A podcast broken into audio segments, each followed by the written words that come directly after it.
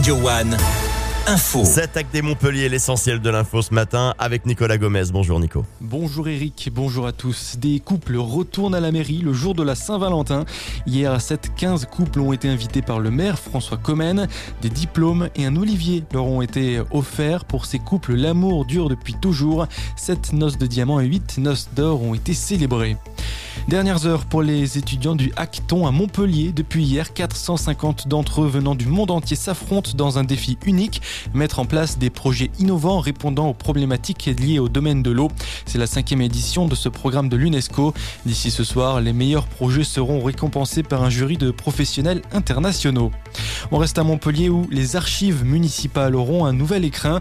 Il s'agit du bâtiment des anciennes archives départementales transformé en squat depuis 2016 sur l'avenue de Les travaux devraient avoir lieu d'ici 2027. Dans le reste de l'actualité, Gabriel Attal veut répondre à la crise du logement en France. Invité du JT d'M6, le Premier ministre a détaillé que 30 000 logements vont sortir de terre d'ici 2027 dans 22 territoires ciblés.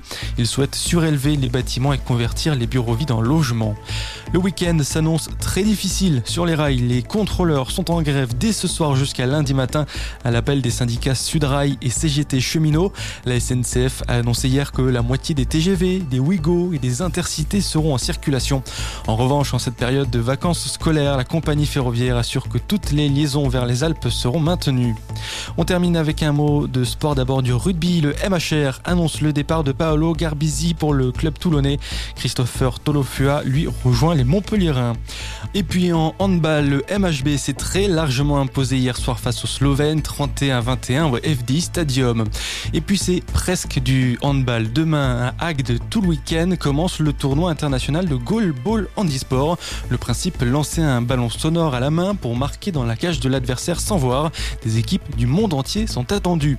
Bonne journée sur Radio One. Merci beaucoup Nico. Rendez-vous dans une heure pour un nouveau point sur l'information locale.